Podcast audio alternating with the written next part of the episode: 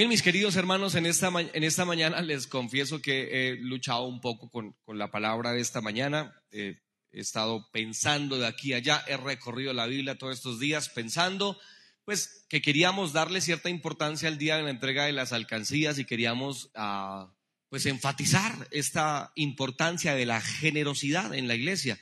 Pero no quería hablar puramente de la generosidad o esencialmente de esto, sino que quise ampliar un poquito el espectro y hablar de, eh, de la iglesia en general, de la practicidad de la vida cristiana. Y justamente quiero hablar bajo el tema los primeros cristianos. Ese es mi título esta mañana, los primeros cristianos. El ejercicio que yo hice fue eh, pensar por un momento cómo vivían los cristianos de la, de, la primera ola, del primer tiempo, los cristianos inmediatamente después del Señor Jesucristo, porque creo que ahí, en cómo vivían ellos, pues habrá mucha luz en cómo nosotros deberíamos vivir también. ¿No les parece? Ahora, hay que decir que voy a hablar, y la Biblia realmente en Hechos de los Apóstoles no habla tanto del ritual del culto. Es decir, la Biblia no nos habla de cómo Pedro hacía su sermón, de qué homilética usaba. Tampoco nos habla de cómo cantaba el grupo alabanza en días de, de los apóstoles. O si usted ha encontrado un texto de esos, por favor me lo muestra porque yo no lo he encontrado. La Biblia no habla del ritual, del culto en sí, de lo que se hacía dentro de los cultos. Más bien, Hechos de los Apóstoles se dedica a hablar de la vida de los primeros cristianos. Y esto ya nos marca una diferencia, ¿no? En que es más importante para Dios cómo vivimos a cómo traemos nuestros cultos. Yo sé que las personas eh, generalmente son, somos impresionables y nos impacta más el culto en sí, la ceremonia, el ritual. Entonces, entre más una iglesia sea llamativa, luces, un grupo de alabanza extraordinario, aunque nuestro grupo de alabanza es extraordinario, gloria a Dios. Eh, todo esto y nos impresiona y quizás ahí nos amarra, pero la Biblia, por supuesto, es mucho más profunda y no tiene que ver tanto con estos elementos que pueden ser importantes, pero que tienen su lugar, sino que tiene que ver más en cómo viven los cristianos. A eso se dedica la escritura, a hablar a cómo vivimos. Y pensando en esto, ¿Cómo vivían los primeros cristianos? ¿Cómo se comportaban? Bueno, podríamos decir demasiado, porque toda la Biblia tiene que ver con esto, por lo menos el Nuevo Testamento. Y Hechos de los Apóstoles, más aún, tiene que ver mucho con cómo vivían estas personas. Así que Hechos de los Apóstoles habla mucho de cómo vivían. Pero hoy quisiera solamente resaltar las características de vida que dan eh, eh, los versículos que acabamos de leer. Esos versículos, usted les prestó la atención, se tuvo que dar cuenta que dicen demasiado de cómo vivían los primeros cristianos. Pero quiero hablar únicamente en dos aspectos hoy. Primero déjeme ver los resultados de la vida de los primeros cristianos. ¿Qué obtenían por la vida que llevaban? ¿Qué resultados tenían? ¿Qué ocurría con la vida que llevaban? No con el culto que practicaban ni con los sermones que daban, sino con la vida que vivían. Que lo repito, en esencia es lo importante. Porque el Señor no vino a cambiar nuestros rituales, Cristo vino a cambiar nuestras vidas. Y el Señor no vino a cambiar nuestras formas de predicación ni nuestras formas de culto. Nuestro Dios vino a cambiar nuestras vidas. En esencia, Cristo vino a cambiar tu vida y a cambiarla de tal manera que impacte la eternidad. Cristo vino a cambiar tu vida y tu eternidad. Denme un aplauso a ese Dios que vino a cambiarnos, por favor.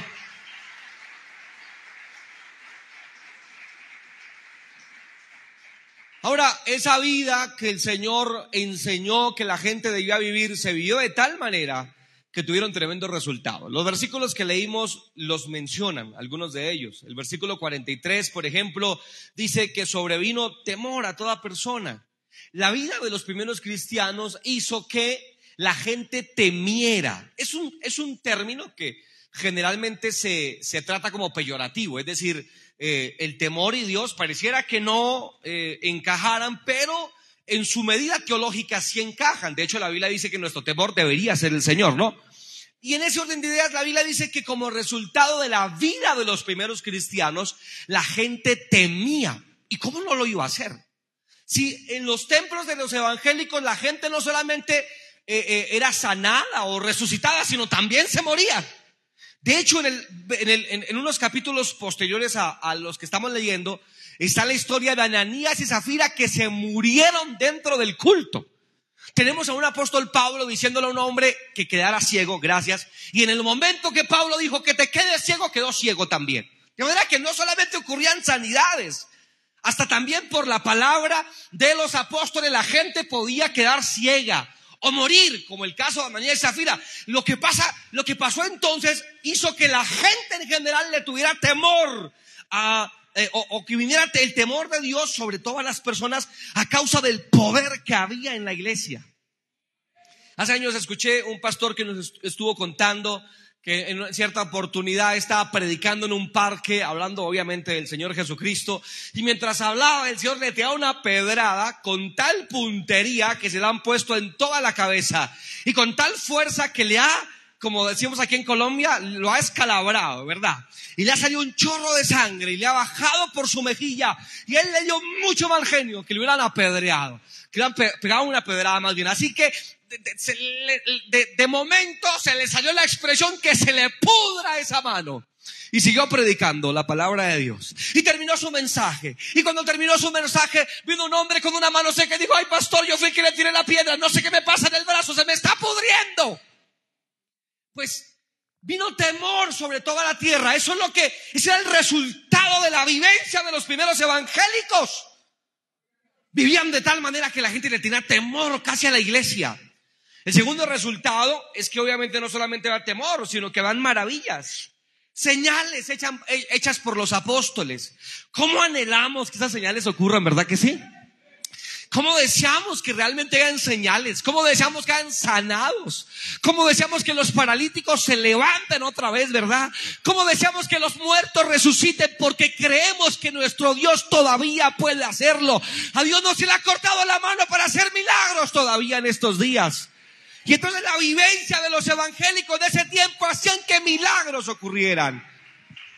Si le va a aplaudir, apláudale fuerte entonces.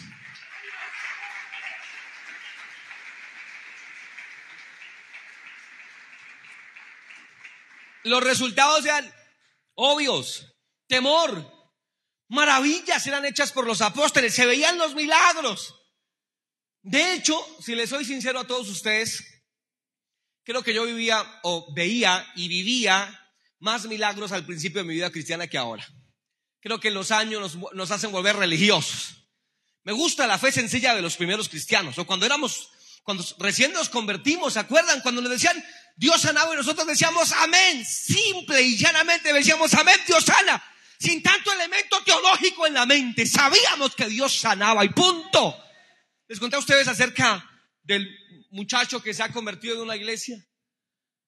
Y el, el, el, sermón del pastor ese día fue Dios sana. Él dijo, listo, Dios sana. Se convirtió, él tenía fe, Dios sana, Dios sana. Y al final vio que el pastor echaba un poco de aceite sobre un enfermo que pasaba al frente. Así que él dijo, eh, bueno, en su mente sencillamente relacionó el aceite con la sanidad. Se compró un tarro de aceite. Y le dijo, pastor, yo quiero hacer lo mismo, ore por favor por mi aceite. Yo quiero orar por, orar por los enfermos. El pastor ha orado por el aceite del, del nuevo creyente. Y él salió con su aceite todo contento, ¿verdad? Sí, de la iglesia. Y ahora, ¿qué hago? ¿Para dónde me voy con este aceite? ¿Dónde hay enfermos? Dijo, ah, bueno, ¿dónde hay enfermos? ¿Dónde hay enfermos? En el hospital. Y se fue para un hospital, el más cercano que le quedaba.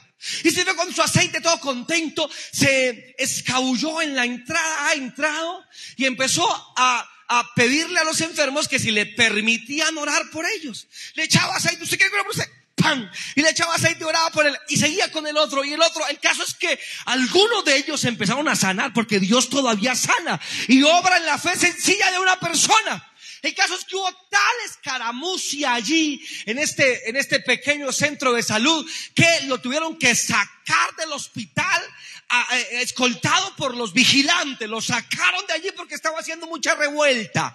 Y después lo llevaron para un centro de, de y allá el policía le ha dicho, ¿quién es el responsable de usted?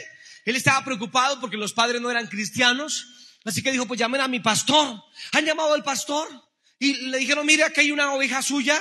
Está aquí eh, eh, detenido por escándalos en un eh, establecimiento público. El pastor dijo, ¿cómo así?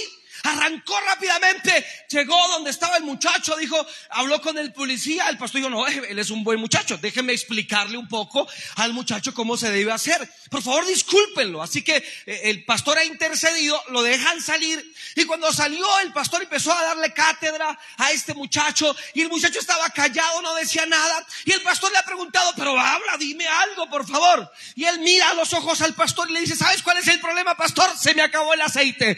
Ese es el problema, pastor. Se me ha acabado el aceite. La fe sencilla, que volvamos a eso, a volver a creer. Óyeme, te digo, Dios te puede sanar esta mañana. Así, llanamente, plenamente. Nuestro Dios tiene poder para sanar tu enfermedad todavía.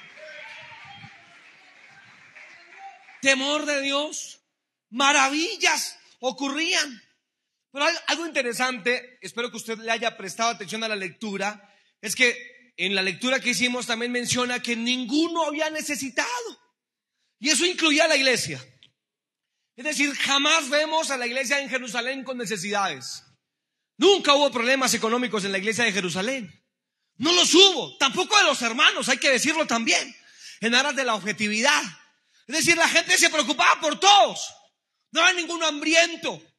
No había ningún hermano necesitado. No había ningún hermano que, le faltara algo. La canasta de amor siempre estaba llena. Siempre una invitación a la empanada del hermano porque de pronto él no tiene recursos.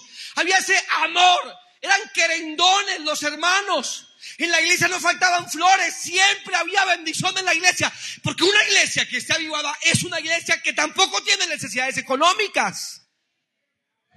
Y en un momento vamos a verlo. Lo, lo cuarto que ocurría era que almas eran añadidas del Señor o, por el Señor. El versículo 47 dice, alabando a Dios y teniendo favor con todo el pueblo, el Señor añadía cada día a la iglesia los que habían de ser salvos, o en otra versión dice los que iban siendo salvos. ¿Quién es el que añade a la iglesia las almas? El Señor, mira, nosotros podemos tener los mejores planes evangelísticos. Tú puedes tener el mejor predicador, que definitivamente no lo tienes. Tú puedes tener la mejor congregación definitivamente tampoco lo somos, pero definitivamente quien atrae las almas a su presencia, quien llama las almas, el que sigue siendo dueño de las almas y de las personas, es Jesucristo nuestro Dios. Él es el que trae, Él es el que convence, dice la Biblia. Y si estás aquí no fue por, por, por, por la elocuencia de nadie, ni un grupo de alabanza, estás aquí porque el poder del Espíritu Santo en algún momento tocó tu corazón, te ha traído a sus pies y ahora estás aquí por la obra del Espíritu Santo. Te digo, tú eres el resultado de la obra del Espíritu Santo. No eres el resultado de ninguna misión, de ningún predicador. Eres el resultado de la mente maravillosa y del poder maravilloso del Dios Todopoderoso que está aquí en esta mañana. Si le vas a aplaudir, apláudalo con todo el corazón.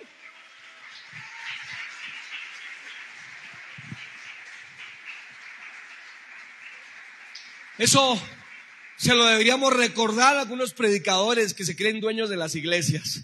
Se lo deberíamos recordar a algunos misiones que creen que sin ellos la iglesia no avanzaría. Eso debíamos recordarle también a los hermanos o a los pastores o a quien sea que crea que es por ellos. Les digo, todos somos importantes en este lugar, todos somos importantes, pero solamente hay un imprescindible y eso es Dios. Cielo y tierra pasará, pero su palabra no pasará. Tú y yo somos imprescindibles, pero Dios está aquí, está en su trono y Él es el imprescindible y Él es el importante y Él es necesario absolutamente. O tú eres importante, por supuesto que lo eres, ¿cómo no? Pero Dios es imprescindible, autosuficiente. Entonces Dios añadía a su iglesia. Ahora, ¿qué hacían los evangélicos para que pasara todo esto? ¿Cómo se comportaban? ¿Cuál es la fórmula mágica? ¿Qué es lo que hay que hacer para que todo esto empiece a desenmarañarse, a desenvolverse y por fin ocurra? Bueno, no creo que haya una fórmula mágica, obviamente. Pero definitivamente se llaman características de vida de las personas, y lo repito, eran características de vida, no rituales, no eran características ah, humanas, eran características de vida, la vida que da Jesús. Y Pablo dijo, ya no vivo yo, mas vive Cristo en mí. Y todo lo que vivo, lo vivo ahora en la fe del Hijo de Dios. Y luego Pablo dijo, y por eso vivo, y si vivimos para Él, vivimos, dice la Biblia. Y si morimos para Él, morimos, sea que vivamos o sea que muramos, somos del Señor. ¿Cuántos son así del Señor? ¿Cuántos le pueden dar un aplauso y decir, yo soy así, sea que viva o sea que muera, yo soy de Cristo?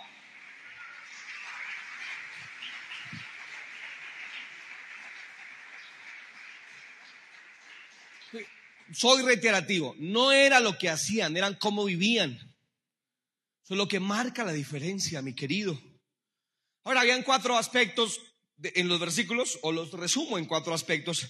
Creo que no los voy a citar todos así muy grueso, quizás solamente mencionarlos. Lo primero, definitivamente, el primer elemento importante en la iglesia de los primeros cristianos eran su unidad, definitivo, definitivo, definitivo. El versículo 44 dice, todos los que habían creído estaban como, quienes tienen, su Biblia abierta, por favor, un momento, el verso 44, son tan amables.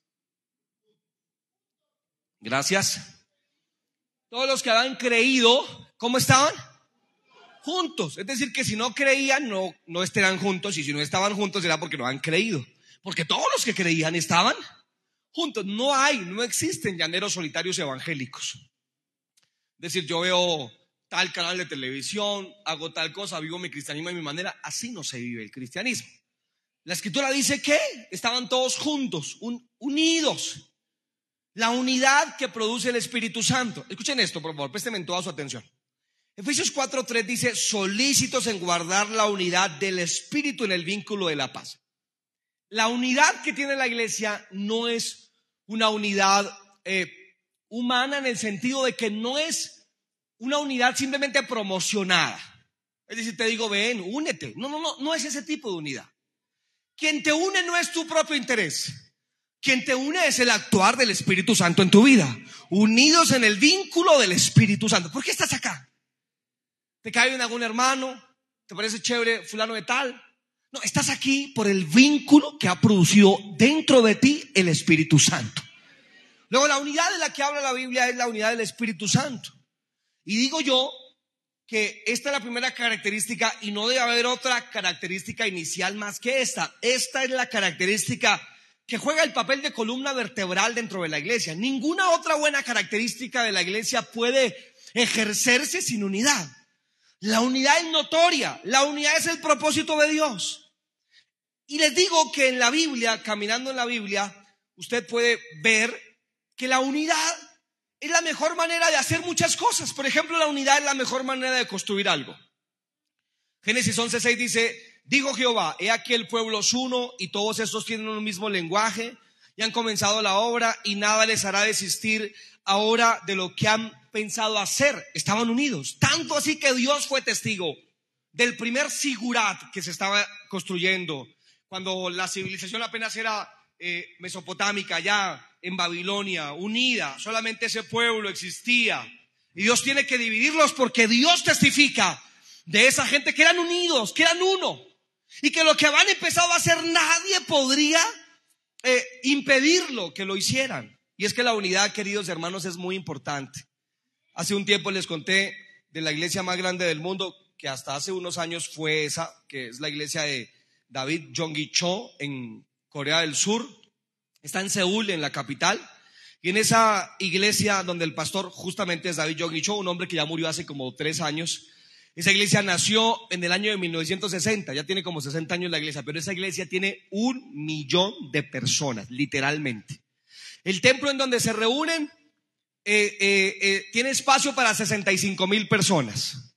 Hacen todos los cultos que usted se imagina el día domingo, desde muy temprano hasta muy tarde, para que el millón de personas pueda ir a culto.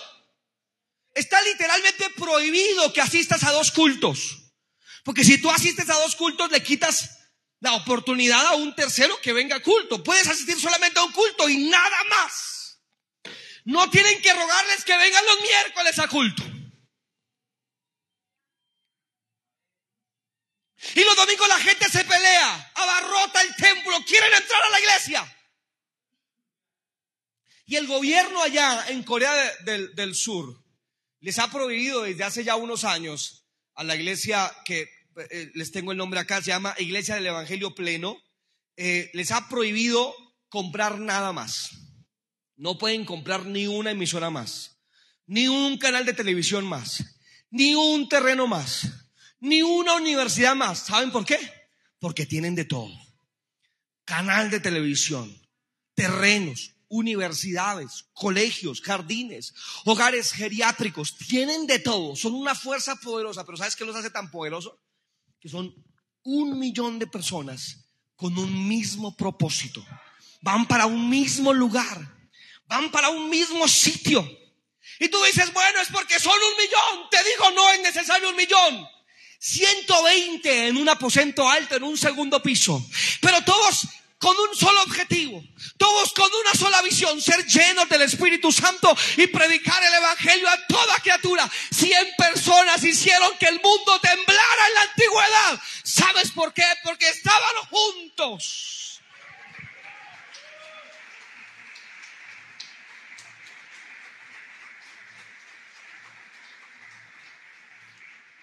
Y es que la unidad es promotor de avivamientos. Solamente recordemos lo que dice Hechos 2, 1 al 4. Cuando llegó el día de Pentecostés estaban todos unánimes y juntos. Y de repente los visitó el Señor. De hecho, esa fue la oración del Señor Jesús. La oración más extensa que tenemos en la Biblia está en Juan, del Señor Jesucristo. Está en Juan capítulo 17. Es la oración sacerdotal. ¿Y sabes qué pidió el Señor en su oración más extensa en la tierra? Pues que tenemos el registro más extenso. El Señor oró de la siguiente manera, mas no ruego solamente por estos, sino también por los que han de creer en mí por la palabra de ellos, para que todos sean uno, como tú, oh Padre, en mí y yo en ti, que también ellos sean uno en nosotros, para que el mundo crea que tú me enviaste. La gloria que me dice yo les he dado para que sean uno, así como nosotros somos uno, yo en ellos, tú en mí, para que sean perfectos en unidad, para que el mundo conozca que tú me enviaste y que los has amado a ellos como también a mí me has amado. Esa fue la oración del Señor Jesucristo. La unidad es más importante de lo que tú crees.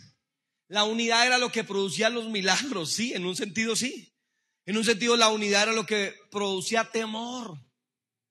¿Saben qué haríamos nosotros, queridos hermanos de esta iglesia? Si nos uniéramos un poquito más? ¿Saben cómo serían nuestros ayunos si nos uniéramos un poquito más? ¿Saben cómo sería nuestra economía si nos uniéramos un poquito más? Respetuosamente les digo, con todo el respeto que ustedes me merecen.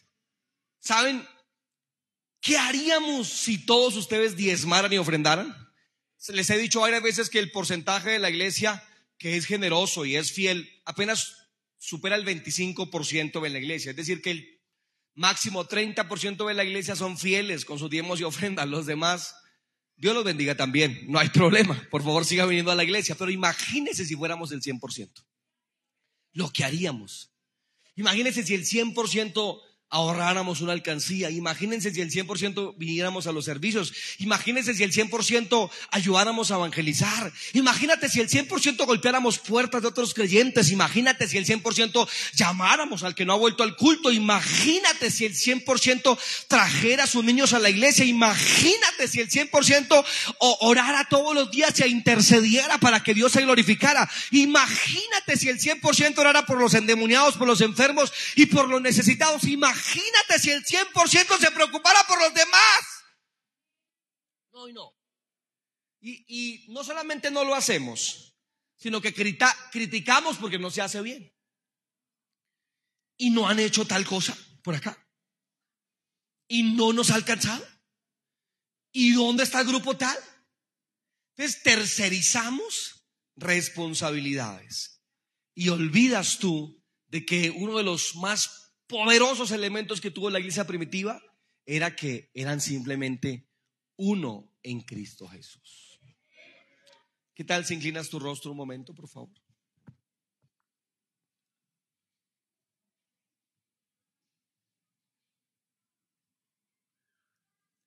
Pero amigo que estás esta mañana,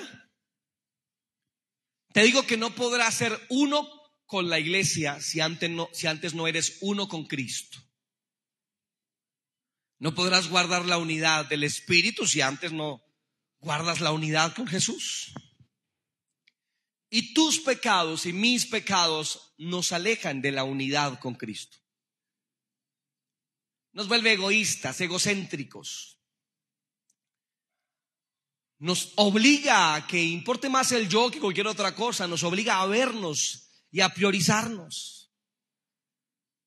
Y el Señor no te hizo para que seas el primero en tu vida. El Señor te hizo para que seas, o mejor, para que cedas el primer lugar a Él. No podrás ser uno en la iglesia si no eres esta misma mañana uno con Cristo. Así que te quiero invitar a que no dejes de abrir tu corazón y hacerte uno con Él. Y si quieres hacerlo, entonces debes pedir perdón. Acompáñame, juntos pidamos perdón. Déjame guiarte en oración y tú y yo pediremos perdón al Señor y le diremos, no queremos estar alejados de ti, queremos ser uno contigo. Ese es tu estado, para eso fuiste llamado, esa, esa será tu plenitud. Jamás serás pleno si no eres uno con Jesús y querrás que la droga y querrás que el alcohol y querrás que cualquier otra cosa supla tu deseo, pero jamás serás completamente pleno porque no fuiste creado para eso, fuiste creado para ser uno con Jesús. Y esta es tu oportunidad de volver a Él. Y este es tu momento para que regreses a Jesús. Te lo pido con mi corazón. Regresa a Cristo. Haz de Él tu Señor y tu Salvador. Deja que Él entre otra vez en tu corazón. Deja que tú y Él se conviertan en un solo ente, en una sola persona, por decirlo así. Que Jesús entre a ti te haga tan suyo que no haya diferencia entre ti y entre Él, pues conforman un solo ser. Deja que Jesús entre. Óyeme bien, no te lo puedes colgar. No puede ser a quien visitas el domingo en el templo. No, tiene que ser más íntimo, más visceral. Él tiene que no acompañarte. Él tiene que entrar en tu corazón. No se trata de momentos, se trata de la eternidad. No se trata que hoy vivas para Jesús supuestamente y mañana para el mundo. Entrégale todo Señor, incluso tus pecados más vergonzosos. Y si quieres hacerlo, yo te quiero pedir que por favor abras tu corazón. Este es el día que hizo el Señor, dice la Biblia. No fue ayer, no será mañana. Este es el día de tu salvación. Este es el momento, esta es tu oportunidad. Abre tu corazón, te pido, te lo pido yo. Porque Dios no te lo pide, Dios te lo manda. Y Él dice, yo mando a todos los términos de la tierra que se arrepientan. Pero yo como predicador esta mañana te pido, te pido, no te vayas de este lugar sin haber aceptado a Jesús en tu corazón. Sin haberte hecho uno con Él. Por favor, no te vayas, te lo pido, te lo pido con todo mi corazón.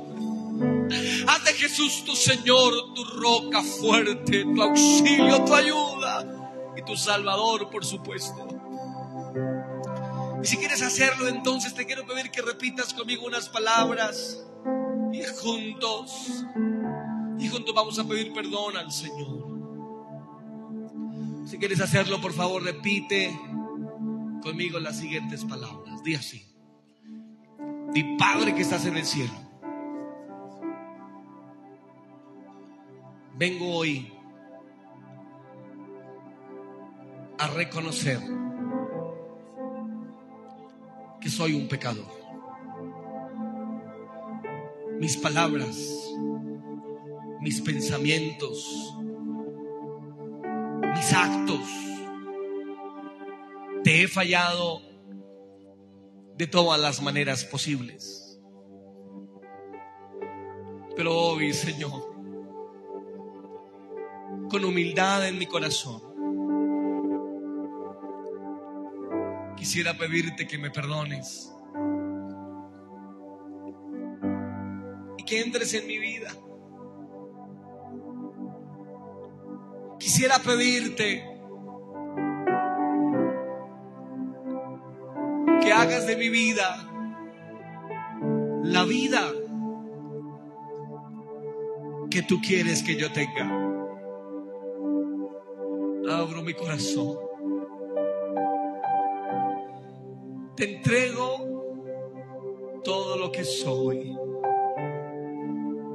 incluso aquello que me avergüenza.